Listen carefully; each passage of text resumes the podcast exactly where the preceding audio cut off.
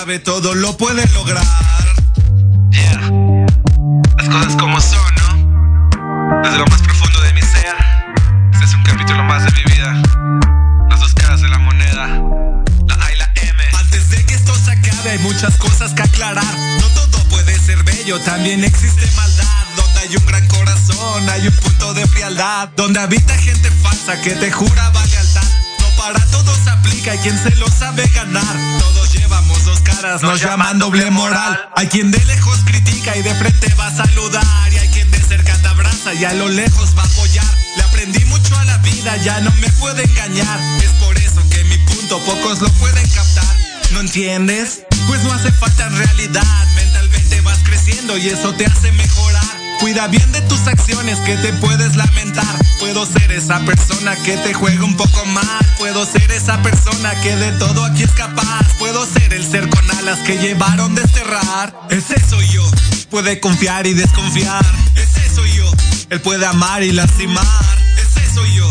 El que valora lo que trae. Ese que si bien lo sabe todo lo puede lograr. Ese soy yo. Puede confiar y desconfiar. Ese soy yo. Él puede amar y lastimar. El que valora lo que trae. Estás escuchando Proyecto Radio MX con sentido social. Las opiniones vertidas en este programa son exclusiva responsabilidad de quienes las emiten y no representan necesariamente el pensamiento ni la línea editorial de Proyecto Radio MX.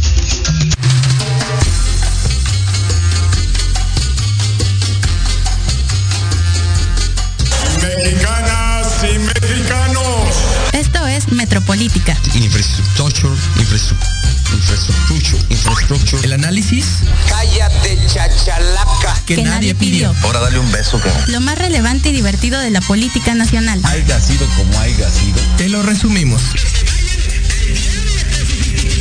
Porque la política debe conocerse, pensarse y criticarse. Hemos sido tolerantes hasta excesos críticos. Esto es Metropolítica. y comenzamos. y tenga una buena, cálida y acogida recibida, eh, una acogida. No, no fue albur, no sean así.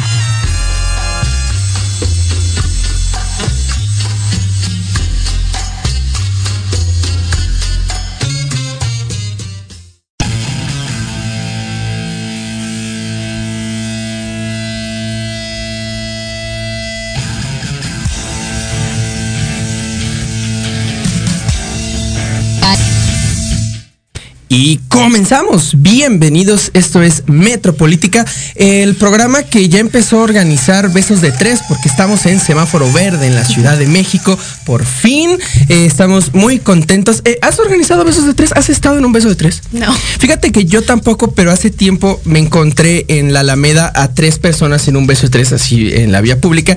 Y dije, eh, qué bonito, eh, el mundo se ha desplegado ante mis ojos. Todo, todo se ilumina. Sí, sí, el mundo tiene sentido por fin para mí. Eh, esperando que sus besos de tres sean igual de placenteros como ese que vi. Eh, los saludamos, como siempre, desde la base de la pirámide, muy contentos, como cada martes, eh, para hablar esta vez sobre tres temas muy importantes. El primero, precisamente sobre este paso a semáforo verde en la Ciudad de México. Hola Lupita, ¿cómo estás? Qué bueno. em, sobre este paso a semáforo verde en la Ciudad de México, por fin. Em, también sobre la conmemoración de el, derecho al voto a la mujer. Eh, veremos cómo se ha desarrollado, cómo ha participado la mujer en la democracia mexicana. Y eh, para terminar hablando sobre el Día Internacional de la Escritora, que poco se habla de este día. ¿Por qué será? Pero eh, bueno, para hablar sobre estos temas me encuentro como siempre con mi hermana Jimena Roche. ¿Cómo estás? Respira. Es que estoy muy alegrestado, muy feliz. Qué bueno, me da gusto. Pues muy buenas noches a todas y a todos. Bienvenidos a este espacio que es de todos ustedes y de todas. Y pues contenta como siempre, otro martes aquí y recordando que hoy es el mero mero día para la prevención del cáncer de mama. Si bien octubre es el mes rosa, pues hoy es justo el día en donde se conmemora o se, más bien se previene que, la- que no tengamos algún espanto las mujeres y los hombres también. Es muy importante que sepamos que el cáncer de mama no exenta únicamente a los hombres, sino es general. Sí. Y pues recordar y pedir que en México no se tiene con un sistema de salud digno, tampoco se cuentan con mastografías eh, tan accesibles. como siempre, que en México cada día mueren dos mujeres de, por cáncer de mama y que cada de 15 mujeres dos van a tener desafortunadamente este padecimiento, así que tóquense para que no les toque. Eh, fíjate, estaba muy feliz porque hoy no íbamos a hablar sobre temas políticos eh, o tan cercanos a la política, pero eh, ahorita ya me dejaste pensando. Eh, claro, por supuesto que sí, un día muy importante. Eh, revísense, cuídense. Eh, ¿cómo-? Tóquense, Exactamente. tóquense, ámense, explórense, conozcamos nuestro cuerpo, es de nosotros, hay que hacerlo de verdad lo mejor posible. Muchas veces nos fijamos nada más en lo físico, pero no lo interno. Entonces es súper importante que nos hagamos nuestros Así chequeos, que estemos alertas. El cuerpo es muy sabio y siempre nos va a avisar cuando algo no esté bien. Y hablando de tocarse, Jimena, eh, hablemos sobre este paso a- al semáforo verde, porque ya nos podemos tocar un poquito más. Digo, tampoco es como que no nos hayamos tocado, mira. Em, pe- pero, exacto, qué rico es tocarse, ¿verdad? Em, por fin, la Ciudad de México eh, ha avanzado a semáforo, a semáforo verde, también el Estado de México. Em, a pesar de que han habido los últimos días uno que otro rebrote, más, más o menos casos positivos, pues ya comenzamos a, a entrar a la vieja normalidad. Se han abierto comercios, actividades sociales, bares, eh, actividades educativas, por supuesto. ¿Cómo nos cae a, la- a los capitalinos este, este paso a semáforo verde? Pues en realidad yo no lo sentí. Esa, eh, Sí. Ya vivíamos, no en la vieja realidad, sino en esta nueva realidad que tendremos que afrontar de una forma u otra. Eh, en realidad únicamente el cambio a semáforo creo que es más por cuestiones políticas. Yo sé que prometí no hablar de política. Ay, ¿por qué? No es como que Pero- este programa tenga la palabra política en su pinche Se ha nombre. estado metiendo como que mucho el que las universidades públicas ya regresen a clases presenciales y muy convenientemente regresamos a semáforo verde, sabiendo que en clases presenciales en la UNAM, una vez habiendo tres semáforos verdes seguidos, se reanudan clases presenciales. Eh, la UAM, la metropolitana, ya también anunció que no el siguiente trimestre, pero sí ya se está creando este proceso para el sistema mixto, para la regres- el regreso presencial. El poli, pues también es el el caso. ¿El poli qué? Y sabemos que por ahí cierta televisora que no nos representa lanzó un comunicado en donde decía que las universidades públicas del país no estaban trabajando y que tenían a 53 mil estudiantes parados. Yo no sé dónde fregados han estado porque los estudiantes y los profesores han hecho un trabajo maratónico. Sin embargo, pues bueno, creo que la presión mediática generó que hubiera este semáforo verde ya también en la metrópoli. Hombre, unos genios. Esta noche en Soy un pendejo. Saludos a Javier Alatorre. Eh, de- bastante conflictivo va a ser este regreso a clases. Eh, creo que Y yo bien siento que ya es Sí. necesario, o sea, siento que ya es necesario regresar, retomar las aulas, no solo, o sea, tal vez nosotros como universitarios, pues bueno. y como universitarios de ciencias sociales que Y no tenemos prácticas. Y como universitarios que radicamos en Ciudad de México, claro. ¿sabes? Porque tenemos compañeros que viven en Acapulco, saludos a Luis Alemán, que pues en realidad él está ya, él ya terminó, pero tenemos compañeros así, oaxaqueños, hasta, pero bueno, en fin. Es un tema yo creo que de presión ya también para volver. Eh, y es necesario, o sea, es necesario ir regresando a esta nueva realidad en la que nos encontramos. Celebro por la cuestión de reactivación económica, Económica. porque también eso tenía parado pues varios, no todos, porque ya se estaban acomodando y et- etcétera. Sí, diversos establecimientos. Pero sí, ya como que se necesitaba hasta como cierto respiro. Ya creo que en todas las alcaldías se vacunó al menos con una dosis a los que estábamos hasta atrás, que de 18 a 29 años. Ya se están dando amparos para Los niños. vacunar a menores de edad. Y Entonces, ese es el problema. O sea, como que tendemos, como siempre, pues a ver solamente nuestra situación y pues nosotros somos adultos, según. Eh, pero dónde, pero dónde están los niños, ¿no? O sea, donde hay países donde ya se comienza a hablar sobre la vacunación eh, en mayores de 12 y algunos hasta mayores de 5.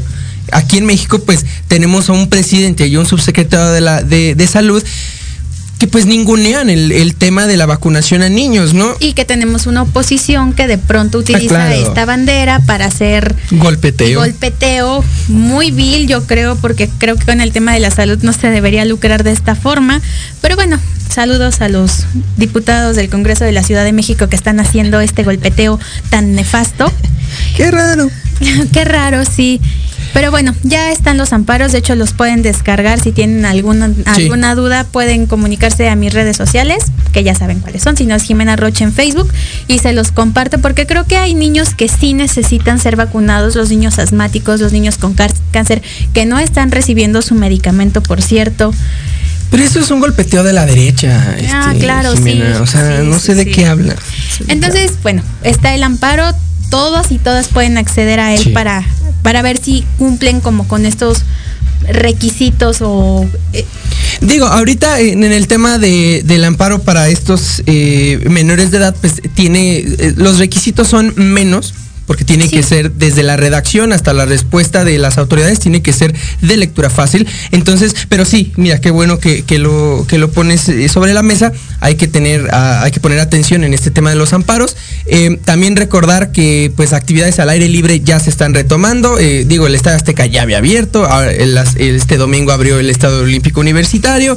Eh, es decir, estamos poco a poco volviendo, pero creo que lo más importante, cuando se habla ya ahorita del semáforo epidemiológico, porque como bien lo dices, no se nota tanto porque muchos vivíamos ya en, en cierta normalidad. em, sí es importante man- mantener sobre la mesa el tema de las vacunas. y de cuidarnos. Eh, sí, exacto, De no de- bajar la de- guardia. exacto. Que estemos vacunados no significa que somos inmunes y que no podemos contagiar. Si usted quiere organizar besos de tres, bueno, está chido, pero eh, pida por favor el esquema de vacunación, aunque sea eh, Una de una prueba dosis. rápida. Ahí haga sus pruebas, sus pruebas rápidas y ya, posteriormente, eh, lame, besa, toca usted todo lo que quiera. Vámonos al primer corte, Jime, para regresar hablando sobre la conmemoración un año más del acceso al, al sufragio de las mujeres En México. en México, sí, por supuesto, y cómo ha sido la participación del sexo femenino en nuestro país. Regresamos.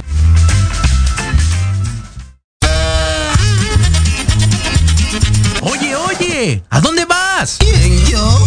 Vamos a un corte rapidísimo y regresamos. Se va a poner interesante. Quédate en casa y escucha la programación de Proyecto Radio MX con sentido social. Uh, la la, chulada. De transmitir emociones. Comienza la ilusión y emoción de la misión al sonar el silbatazo inicial. 22 guerreros, un balón, un objetivo, el gol. Recupera el centro del campo. Se lleva uno, se lleva dos. Toca para la banda. Viene el centro y el remate.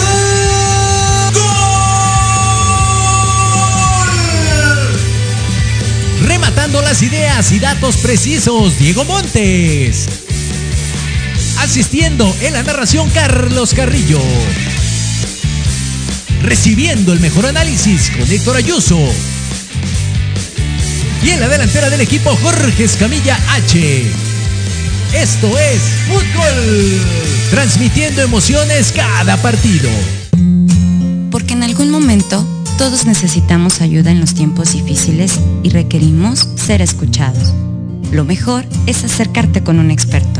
Contacta a la psicoterapeuta y consteladora familiar Nat Lazan, especialista en apoyo psicológico y tanatológico. Comunícate al teléfono y WhatsApp 56 1883 3040 y agenda tu consulta. Nat Lazan, el apoyo y acompañamiento ideal para salir adelante.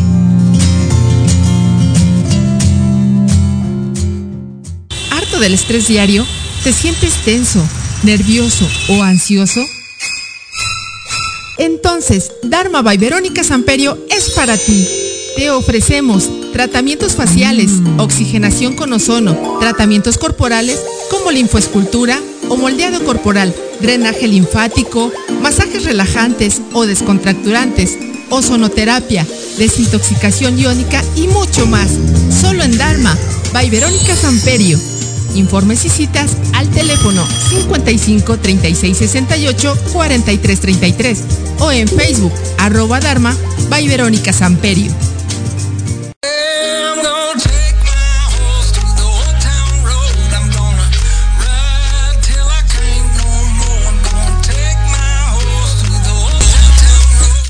Y estamos de regreso en Metropolítica. Eh, vamos a retomar el programa del día de hoy, Jimena, hablando sobre la conmemoración de el acceso al sufragio de las mujeres en nuestro país. Eh, se cumple un año más de que el Congreso mexicano otorgó eh, este derecho a las mujeres mexicanas, que obviamente significó un, un gran paso, un gran paso para, para las mujeres en nuestro país. Y, pero, pero que sin embargo, pero más sin embargo, eh, esta posibilidad de votar y de ser votadas, es decir, de participar en la vida pública de México, pues no ha tenido los mejores resultados, no ha tenido la mejor participación, digo, no por eh, cuestiones de, de ellas. Eh, por ejemplo, en nuestro país solamente el 26% de las dependencias tienen a una mujer como titular. Eh, y hay estados como en Aguascalientes y Sonora en donde ninguna mujer encabeza ninguna dependencia. Entonces, exacto. Eh, se dio un gran paso, pero hasta ahora no ha tenido el alcance que se ha querido. Para empezar hablando sobre el derecho eh, al voto, ¿qué nos puedes decir sobre, sobre, este, sobre esta prerrogativa dotada a las mujeres? Pues mira, ya tenemos más de 50 años que se nos otorgó sí. el voto. 68 me parece. 68 años. Eso quiere decir que fue en 1954. Sí. Buenas las matemáticas, ¿eh? Administra es administradora, ¿eh? Ahí Para, como la ven. Así como me ven, soy administradora. este. Y como tú dices, si bien nadie nos otorgó el derecho, sino nosotras conseguimos el derecho bueno, a, al voto, yo sé que fue lo arrebataron. Sí, o sea, fue una lucha no solo de las mujeres mexicanas, sino el, el movi movimiento sufragista fue un movimiento internacional que empieza justamente en Reino Unido y que también ahí tiene su tema porque no ha habido muchas primeras ministras mujeres. O sea, para que vean que únicamente es en México. Pero en cuestiones de el voto femenino en, en, aquí en México, sí ha habido participación política de las mujeres porque no únicamente el derecho a votar es pues salir a urnas, sino también tener representaciones, sino también eh, poder pertenecer a asociaciones civiles, poder sí. estar al cargo de, de secretarías, etcétera. Incluso más allá de, de, la cuestión política, pues también se han abierto espacios, por ejemplo, en rectorías de universidades, el acceso a las docentes para, justamente para ser docentes. O sea, el voto femenino abrió más oportunidades, sí, pero ¿de qué forma? ¿Sabes? Y también cómo es la incursión de una mujer a la vida política. Es un tema bastante complicado, eh, qué bueno que hay más mujeres involucradas en la política, porque yo creo que la verdad si las mujeres gobernáramos al mundo sería un mundo más bonito. ¿Quién sabe? Yo creo que sí. Y no existirías tú. Oh, oh, estás hablando ya de misantropía. Exactamente. Okay, okay. Pero bueno, más allá de esto, celebro que eh, antes de, del 2021, antes del 6 de junio, únicamente había dos gobernadoras que eran las dos Claudias, sí. Sheinbaum y la de Baja la Sonora, ¿no? Y la de Sonora. Y ahora tenemos siete gobernadoras, incluyendo a las dos, no, a Claudia Sheinbaum todavía, la, ya no. Pero únicamente en estos 68 años han habido 44 gobernadoras y creo que pues eso nos, nos deja bien claro cómo nos ha ido costando trabajo a las mujeres sí. tomar estos cargos de representación el que muchas veces en campaña se nos prometen las lunas y las estrellas, así como los hombres, ¿no? Que nos prometen la luna y las estrellas. Así lo mismo. Pobre. Así lo mismo en campañas políticas se nos prometen muchas cosas y la mayoría de población somos mujeres. Saben a quién hablarle, saben cómo hacerlo. Ahora contamos con, con la paridad de género, que ya hablaremos tal vez en un momentito de eso. Pero sí que bueno que ya de dos, ahora ya son siete esperemos que para los siguientes eh, elecciones pues ya se cuenten con más representaciones sí. de mujeres.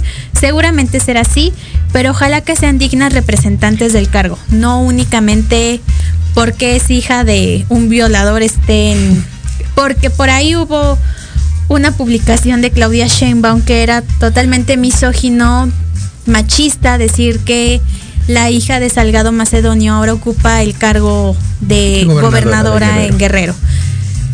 Sí, coincido que es, es, es expresarnos muy mal de una mujer, pero todas y todos sabemos quién es su padre y ojalá que ella siendo gobernadora del estado de Guerrero, pues atienda las solicitudes de las mujeres que han sido víctimas de su padre. Y, y además digo, si bien eh, referirse a una mujer como la hija de, la esposa de un hombre, eh, es machista, pues habría que checar la jefa de gobierno, la regenta Claudia Sheinbaum, pues si no es misógino poner a un presunto violador como candidato, ¿no? Digo, ah, quiero pensar que eso también, pero bueno, ya saben cómo se las gastan.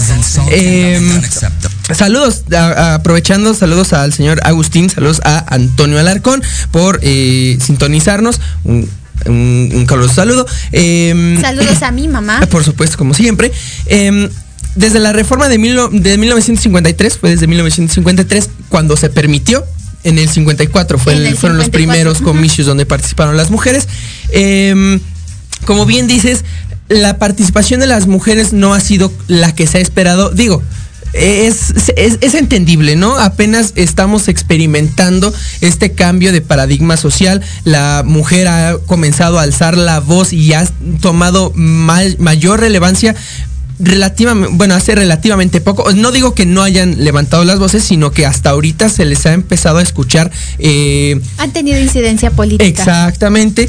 Eh, digo, creo que el hecho de que una mujer como Claudia Sheinbaum sea la jefa de gobierno en una ciudad como la Ciudad de México actualmente, creo que eso eh, eh, da prueba de lo que estoy diciendo. Sin embargo, pues no es lo que se ha esperado, no es lo deseable, eh, obviamente se esperan muchísimas más cosas. Y lo que dice, antes de hablar sobre el- la representación digna o el papel digno de la mujer, me gustaría hablar sobre esta paridad de género. Em, porque mucho, o podríamos pensar que es hasta, ya ves eso que dice, ¿no? De que cuando le cambian la raza a algún personaje en alguna película, pues ahí salen los pendejos. Ah, no mames, güey. Pues si la sirenita es blanca y pelirroja, güey, ¿por qué van a poner una morena? O sea, siempre salen con ese tipo de cosas. Eh, es como una, inclusión forzada, ¿no? Que, que sea a huevo, que se tenga que, que, que- que- o que tenga que existir mitad mujeres, mitad hombres en, en congresos. Esto es lo que quisiéramos tener. Digo, qué bueno que se está haciendo porque se le da participación a quienes no la tenían. Pero ¿es este el camino que queríamos? Yo creo que no. Yo creo que es el inicio hacia el camino que queremos. Y bueno, ¿qué es la paridad? Vamos a hacerlo como en matemáticas 50 y 50. Para quien no nos está como que captando qué onda con la paridad de 50 y 50. Te sale una cuenta y ahorita ya quieres meter todo de matemáticas. ¿no? Exacto, sí, sí. claramente. A mí me gusta esto. Una fracción. Te tomamos un Ándale. pastel. Vamos a la hablar- mitad del pastel va a ser de mujeres y la otra de hombres. Pero no únicamente mujeres biológicas, sino también Los mujeres trans. quebrados. ¿no? Con- Ahora, el INE, eh, previo a las elecciones, eh, pues logró que hubiera esta paridad de género en Cámara de Diputados y tenemos la mitad y la mitad, 200, son 500, 225 y 225. Y también no solo gracias a la paridad, porque esto abrió la discusión o el debate a incluir a más sectores como lo son Claro. representación indígena, representación con personas de con capacidades diferentes, personas afrodescendientes, personas de la comunidad LGBT. Entonces, para que vean que no únicamente nuestra lucha de mujeres va encaminada hacia nosotras, sino a tener una totalidad de derechos para todas y para todos.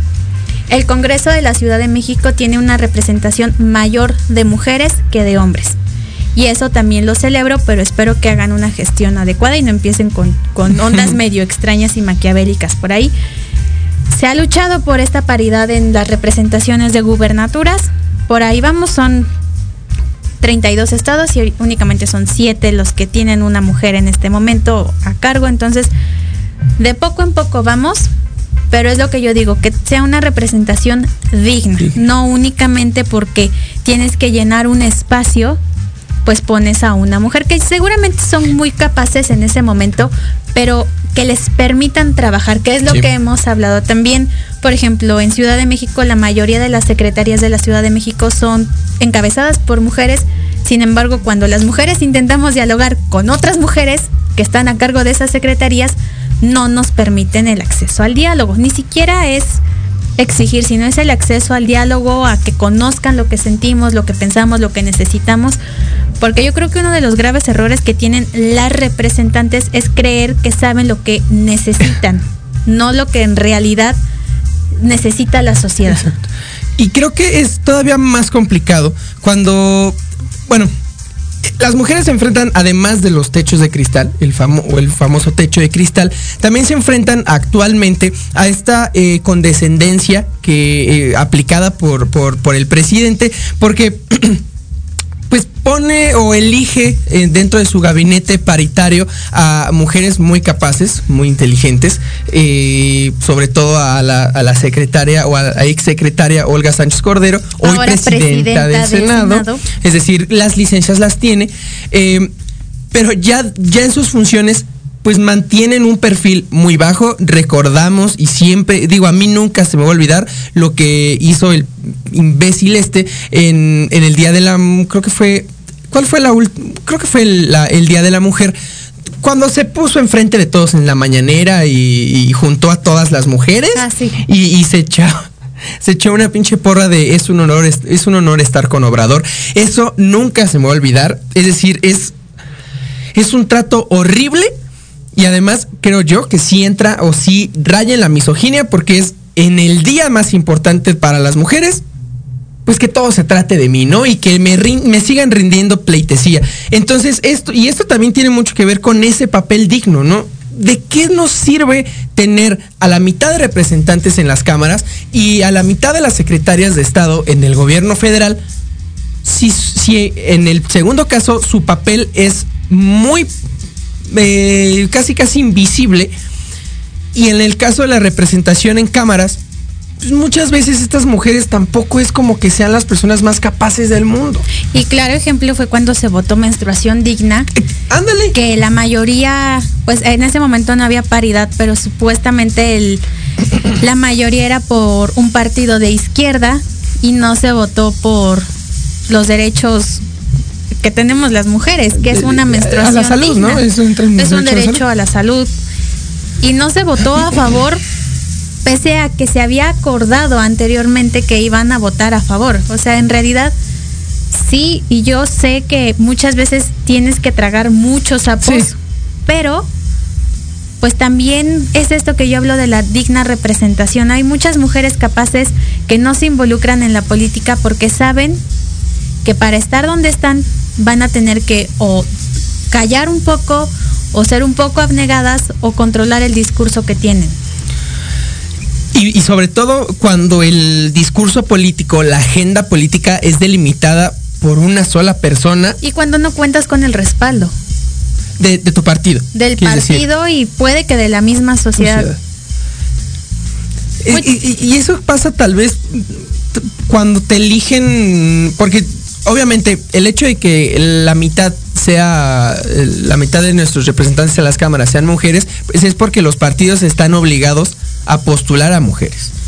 Entonces, em, obviamente, pues la gente tal vez no vote por estas mujeres en, en muchos casos, sino que votan por el partido.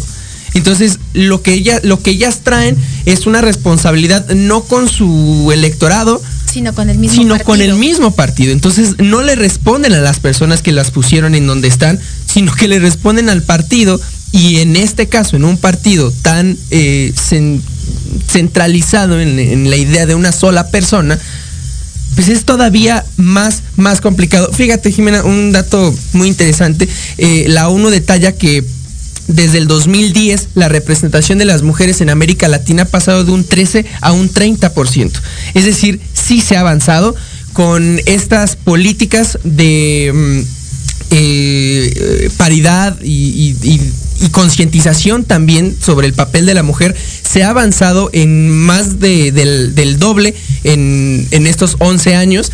Creo que es un muy buen avance, ¿no? Hablando ya sobre América Latina, vemos lo que está pasando en Chile, el papel tan importante que están, que está teniendo las constituyentes, eh, de, sobre todo del Partido Comunista Chileno, con una agenda de verdadera izquierda, no como las eh, mamás que tengo en casa, como dirían algunos, eh, con verdadera agenda de izquierda, con verdadera agenda progresista y que de verdad atienden a las necesidades y a los deseos de las mujeres. Creo que eh, Chile ha sido o, o, es un ejemplo para, para muchos países de, la, de, América Latina y en el caso de la paridad de género con este constituyente, creo que sí nos dan una arrastrada a prácticamente todo el continente americano. Sí, el caso de Chile yo siempre digo que es la cuna de los movimientos sociales. Sí de América Latina y que han repercutido incluso hasta España o hasta Alemania incluso. Y justo la semana pasada fue el Día Internacional de la Niña y recordábamos que es importante impulsar los liderazgos de las niñas y de las adolescentes. Y ahora hablando del sufragio, del derecho al sufragio femenino sí. y a este, porque ahorita lo estaba pensando, o sea, sí que padre, qué bonito que conmemoremos el Día Internacional de la Niña, que apoyemos el liderazgo, pero el liderazgo encaminado hacia dónde? Hacia nuevamente llegar a un espacio donde vas a tener que callar, donde vas a tener que tal vez moderar el discurso, donde puede que te topes, con, no puede que, donde te vas a topar con un techo de cristal, donde te vas a enfrentar a comentarios misóginos. Creo que en realidad el problema verdadero es dentro de la misma sociedad, más allá de los partidos políticos. Porque muchas veces igual se nos presentan muy buenos perfiles de mujeres y se les cuestiona. Y siempre es como de que, y mira, ella es mujer y no apoyó.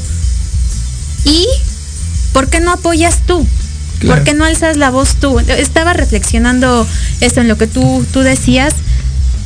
De verdad, o sea, qué bueno que tenemos el derecho al sufragio, pero ¿qué clase de representantes van a tener nuestras niñas llegando a la mayoría de edad?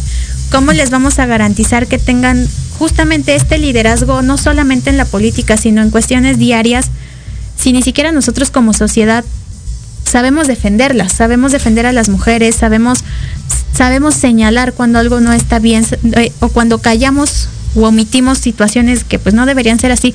¿Cuántas veces no llegamos a las universidades y nos damos cuenta que los profesores son misóginos, machistas? Y lo primero que hacemos es callarnos porque le tenemos miedo al profesor. Solamente es un profesor y puede que te repruebe, puede que no saques una buena calificación, pero por el temor que tenemos y que siempre nos han ido impuesto, es que no avanzamos como sociedad. Y creo que he ahí donde está la situación de por qué la paridad de género no funciona al 100%, porque no sabemos señalar, no sabemos decir, no sabemos defender. Muchas veces estamos diciendo, voy a retomar el caso de, de Afganistán, en donde, ¿y dónde están las mujeres? No somos los vengadores, y eso me da de verdad muchísima risa. Pero entonces ustedes hombres también vayan y defiendan. Pero llegan afganas y dicen, ay sí, pero entonces llegan al país con mayor eh, ola de feminicidios. Entonces, sabes, somos una, so y yo le he dicho, somos una sociedad hipócrita. ¿Cuántas veces no vemos alguna mujer indígena en alguna, eh, en alguna película y decimos, ay, nada más la escogieron por ser indígena, uh -huh. por tener rasgos indígenas? Creo que hay que crear esta conciencia y autocrítica de hasta dónde nosotros, como personas, como individuos, aportamos para que la sociedad no avance en cuestión de liderazgo femenino. Y no únicamente femeni fe femeni eh, feminismo biológico, sino esta cuestión también de incluir a las mujeres trans. Mucho se habla, mucho se debate, pero al final como tú te sientas representada con tu género, con, con tu sexualidad, y son cuestiones que se van arrastrando que de verdad, o sea, ahorita como que me puse a, a filosofar un poco, pero es la realidad en la que vivimos. Muchas veces te metes a la política y te dicen, oye, pero ten cuidado porque ya sabes cómo son los hombres en la política. Lo sabemos y no decimos nada. No se hace nada. Y cuando se señala tenemos a un violador que sigue como senador en el Senado de la República. Creo que eh, las mujeres antes de entrar en la política, es decir, como dices, en las escuelas, pues tienen este miedo a alzar la voz por los profesores, por sus compañeros, por las autoridades de las universidades o de las escuelas. Logran es, superar esos temores, logran eh, sobreponerse a estos desafíos, logran incursionar en la política y luego se encuentran con que el sistema político mexicano está igual de podrido. Yo creo que, si bien una, una cosa es eh, síntoma de la otra, creo que sí es importante y vale la pena hacer como esa distinción entre cómo está la sociedad y cómo está el sistema político mexicano, porque el sistema político mexicano es corrupto casi, casi, digo, no por naturaleza, sino desde la raíz. Entonces, ¿qué oportunidades va a tener una mujer que ha superado obstáculos, que ha superado dificultades, que ha logrado alzar la voz hasta el punto de llegar a donde está? pero que se enfrenta a los vicios de la política mexicana. Tenemos a Beatriz Paredes que yo creo que su, su pecado es ser priista. Tenemos a Xochitl Galvez que su pecado es ser panista. Tenemos a Citlali Hernández que su pecado es quedarse calladita por ser parte de Morena. Entonces, ese es, creo que sí, sí, es importante destacarlo, ¿no? Esa diferenciación entre el, la sociedad machista y el sistema político podrido y corrupto que no da ninguna certeza a las mujeres. Es que mientras uno tira, el otro afloja. Y es un círculo vicioso. Sí, claro. Es un círculo vicioso. Es que de verdad, o sea, ahorita me lo pongo a pensar así y es es que yo siempre digo que lo que pasa en las universidades es reflejo de lo que pasa en la sociedad en general. O sea, son los mismos, exactamente los mismos vicios. Yo llegué a ser representante estudiantil dentro de la universidad. Claro. Y me acuerdo que cuando yo estaba en campaña tocando salón por te salón. acuerdas de eso? ¿Cómo son las, las Pero aparte me la aventaba en tacones. Entonces, ahí te va. Me decían, tú vas a ganar por estar bonita. Creo que fue el primer comentario que, que dije, soy más que lo que ellos piensan que soy. Y aún así presenté mis propuestas y todo y se trabajó una gestión bastante bonita con compañeros bastante eh, buenos en cuanto al sector estudiantil. Pero te atravesabas con los eh, profesores y con los docentes que estaban en las comisiones que tenemos en los órganos colegiados y de verdad era de, oye, tú pásame la botella. Oiga, profesor, no, párese usted y agárrela, porque yo no se la voy a pasar. Usted puede estirarse súper bien. Entonces, todo esto es el reflejo de lo que tenemos porque no sabemos defendernos y porque no sabemos. Tú ves que a tu compañera le están faltando al respeto, profesor, esto no se hace. Y no va a pasar más, más que seguramente te va a voltear y te va a decir algo, pero por pena no va a decir más, por señalamiento no va a decir más. Pero no nos sabemos defender. Desafortunadamente crecimos con ese chip de que la autoridad es eh, máxima y que no se le debe cuestionar. Y cuando nos topamos con un sector que cuestiona todo, que debate todo y que propone en lugar de estar nada más criticando, es cuando se generan estos conflictos desde presidencia, desde el Senado, desde Cámara de Diputados, pero lo más doloroso es que se genera desde la misma sociedad. Ya sabemos la respuesta que va a tener el presidente, pero lo que duele es lo que dice la sociedad. Ellas rayan porque son eh, este histéricas, ¿no? Hacen vandalismo. Ellas gritan porque están histéricas. Comentarios más superficiales que de todos modos duelen. Estás loca porque te está bajando. O sea, hay que. Hasta los comentarios realmente violentos. Hasta los violentos. Ah, y por eso es tan normalizado el que no sepamos lo que no es correcto. El que tú me dices, oye, hoy vienes bien molesta porque te está bajando, ¿verdad? Yo me voy a reír en ese momento porque es como de, ajá, pues sí, sí me está bajando, ¿no? No me está bajando, pero es un ejemplo. Y aún así es por qué una cuestión fisiológica se vuelve cuestión de estarle cuestionando justamente a la misma mujer su forma de ser o que tuvo un mal día. Entonces, de verdad hay que hacer una autocrítica de ver cuánto aportamos nosotras y nosotros, porque piensan que el machismo únicamente es de hombres, no las mujeres también estamos sometidas bajo este sistema patriarcal y, nos ha costado mucho trabajo a las que ya nos dimos cuenta que vivíamos en este sistema de romper con el machismo y, que, y romper justamente con estos pactos patriarcales de silencio, de omisión, de no saber defender. Entonces creo es momento de que nos demos cuenta que ya basta, o sea, ya basta de no señalar, ya basta de no decir, de callarnos, de tragar sapos. Si vamos a defender hay que hacerlo bien, pero también omitir es ser cómplice y partícipe. Ya no necesitamos un México de tibios. O eres o no eres. Y también, y mira, qué bueno que sacaste el tema de la participa de la democracia eh, estudiantil en, las, en los centros de estudio, porque precisamente se, eh, esos vicios tan propios de la política mexicana se reproducen, mira, al pinche dedillo en la universidad y es bastante desagradable. y al igual que tú participé en esos, eh, en esos procesos, yo no gané porque no soy tan bonita. Eh, pero eh, también el, las, las, desacreditaciones hacia tu persona, ah, bueno, hacia la persona, los comentarios fuera de lugar, el creer que, que, ganando ese puesto vas a pinches estar un paso más cerca de ser gobernador de tu estado culero, ¿no? O sea, creo que y, ahí podemos encontrar esa relación, ¿no? Bueno, si queremos romper con esos vicios, con esa corrupción tan permeada en el sistema político mexicano, pues comencemos desde las universidades, ¿no? O comencemos desde los centros de estudio, porque ya eh, me parece que incluso ese tipo de, procedimientos de comicios se hacen inclusive en preparatorias. Entonces, comencemos a crear una cultura de mayor participación, de no quedarnos callados, de no ser tibios, de, de agarrar nuestros principios, aferrarnos a ellos y defenderlos con todo, porque como dices, ya tibios ahorita ni los necesitamos la sociedad como, como conjunto en general, ni lo necesitan ustedes como mujeres. Es correcto. Y ahorita estoy recordando, hace un año casi, eh, tuve yo el gusto de conocer a Citlali Hernández. Y justamente días antes ella había sido víctima de una serie de comentarios hacia su persona muy negativos, muy dolorosos, incluso yo creo que para ella.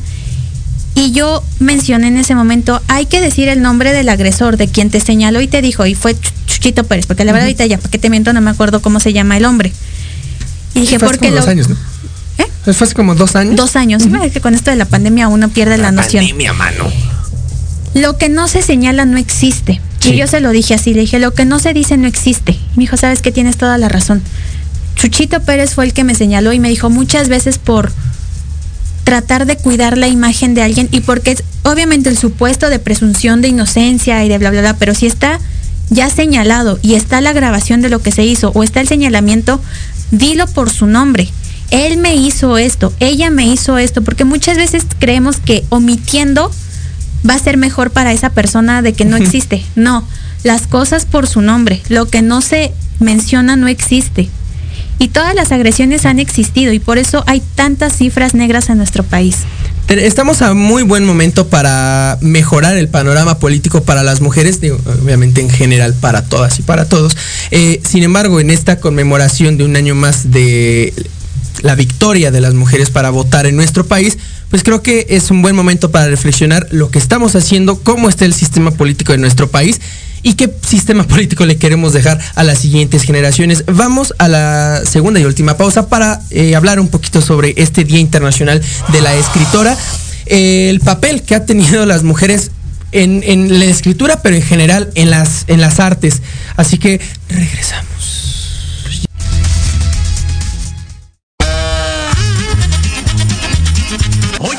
Oye, ¿a dónde vas? ¿Quién, yo?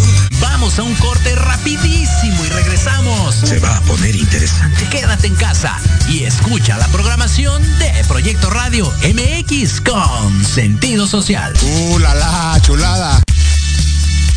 Te invitamos a escuchar Hablando de ti con Leo. Todos los miércoles en punto de las 9 de la mañana por Proyecto Radio MX con sentido social un programa dedicado a las mujeres, donde podrán ser escuchadas. Contaremos con invitados y especialistas para hablar de lo que a ti te interesa. Oh my God. Porque si no hablas de ti, ¿quién?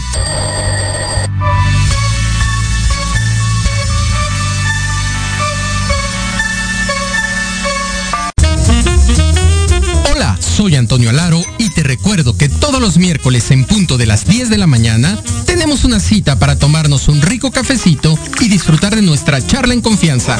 Una charla acá entre nos. Con expertos en coaching, liderazgo, desarrollo personal y más. Te esperamos aquí en proyectoradiomx.com.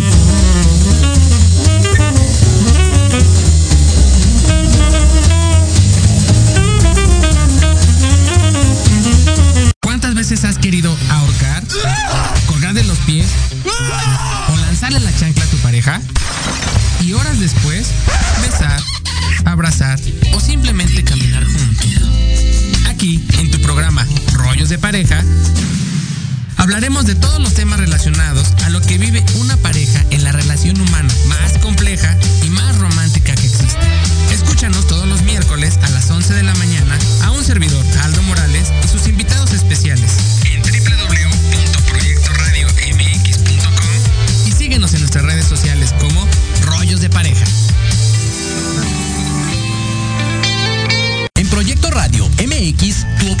Es importante. Envíanos un mensaje de voz vía WhatsApp al 55 64 18 82 80 con tu nombre y lugar de donde nos escuchas. Recuerda 55 64 18 82 80. Ahora te toca hablar a ti.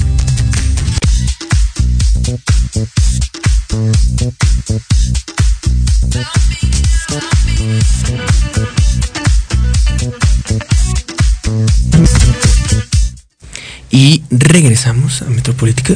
Ahora me voy a convertir en. ¿Cómo se llama el de Estereo Joya?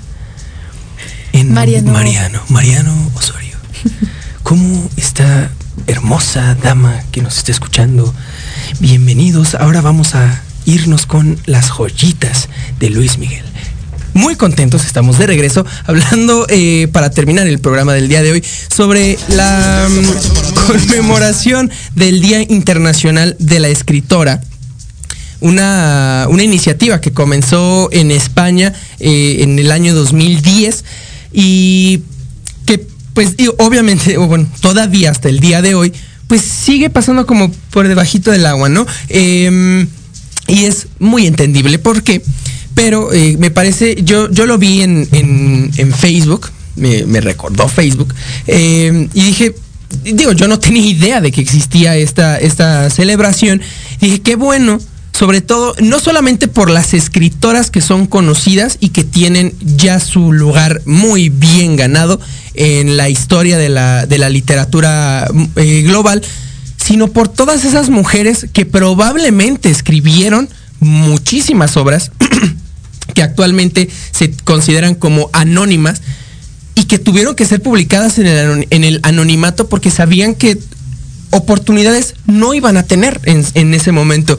Eh, entonces me parece que es una celebración, una conmemoración muy importante que vale mucho la pena. Eh, Jimena, ¿por qué crees que no, eh, o que esta celebración pase tan por debajo del agua, aun cuando hay ejemplos tan solo en México y Latinoamérica muy, muy grandes de escritoras?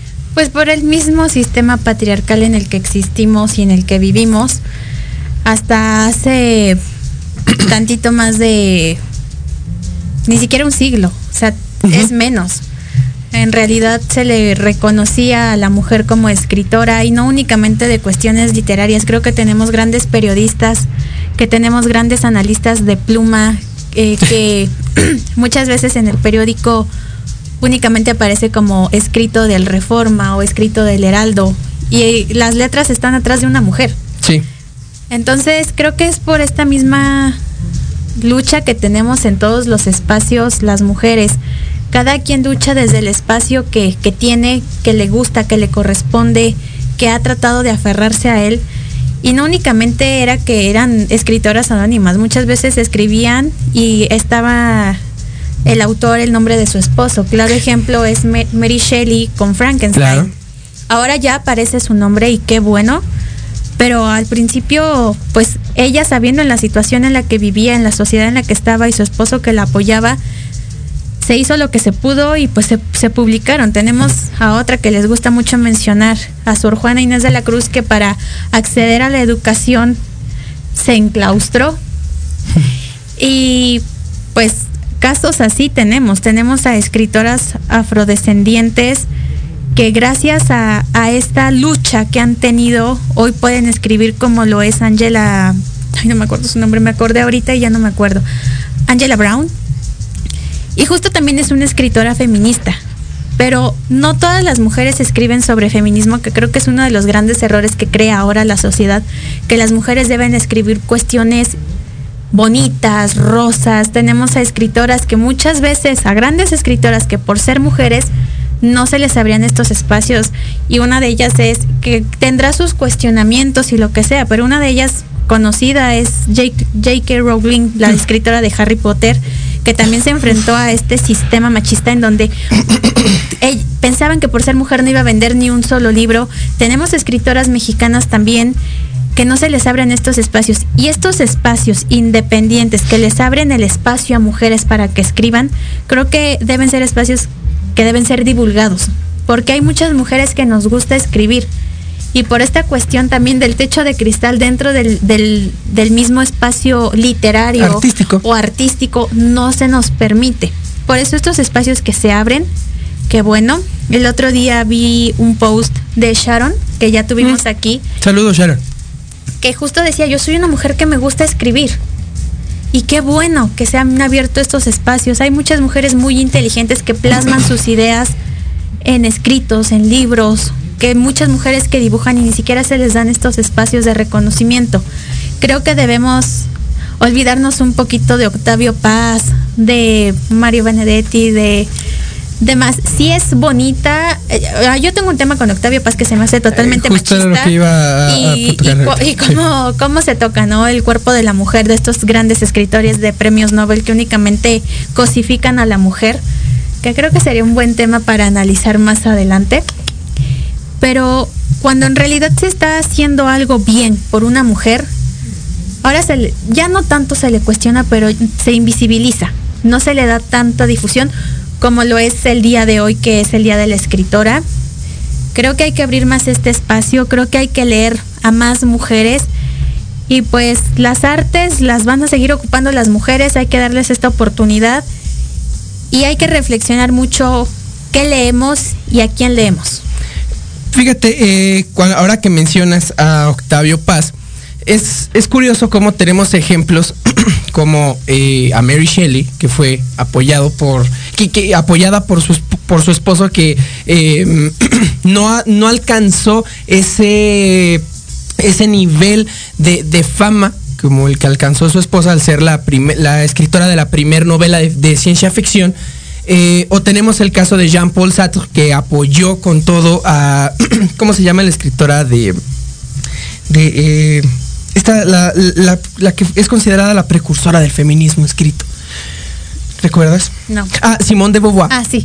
Eh, que, que son dos casos en donde el apoyo de, de un hombre, pues, o, o la presencia de un hombre ap- ayudó a que una mujer pudiera salir adelante en su carrera como escritora o pudiera divulgar su, su, su trabajo. Sin embargo, vemos el caso de Octavio Paz y Elena Garro, donde eh, durante muchísimo tiempo a Elena Garro se le consideró como la esposa de Octavio Paz.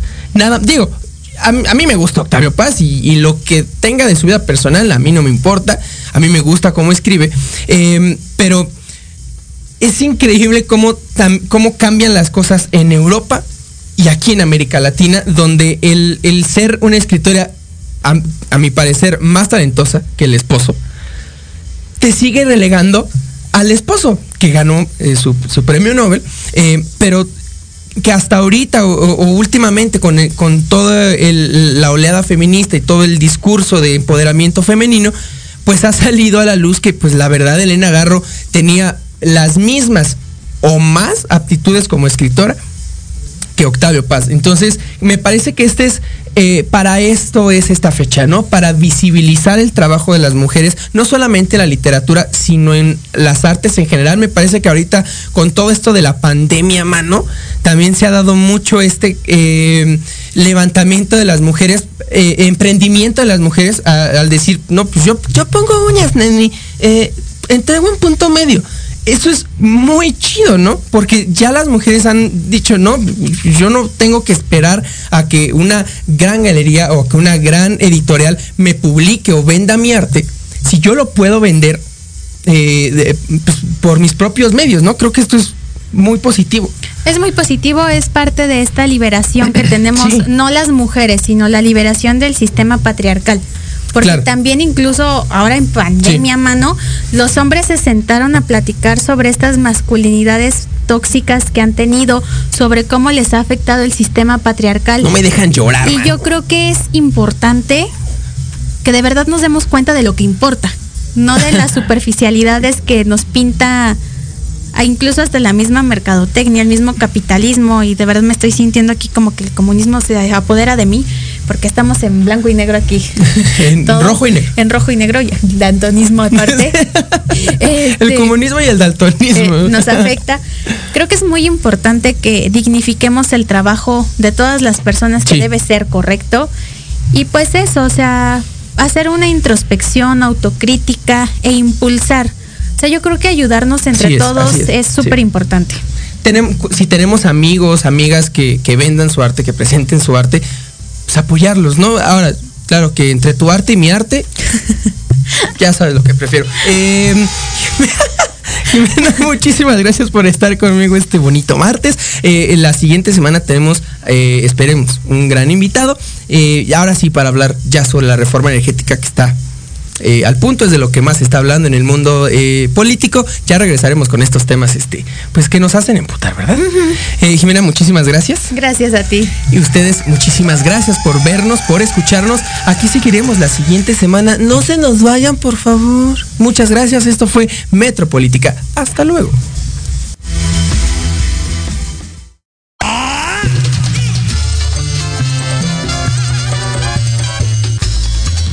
Acabaron todo? Hasta aquí ha llegado Metropolítica. No, no fue albur, no sean así. El análisis Que nadie pidió. Ya sé que no aplaudo.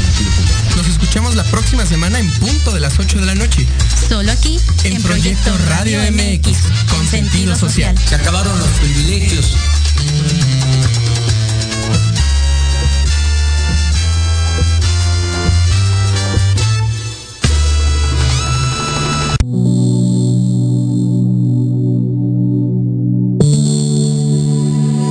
Programación de hoy ha terminado, pero te esperamos mañana con nuevos invitados, increíbles programas, grandes temas y nuestro equipo de locutores con toda la actitud. Recuerda seguirnos en nuestras redes sociales y en nuestro canal de YouTube.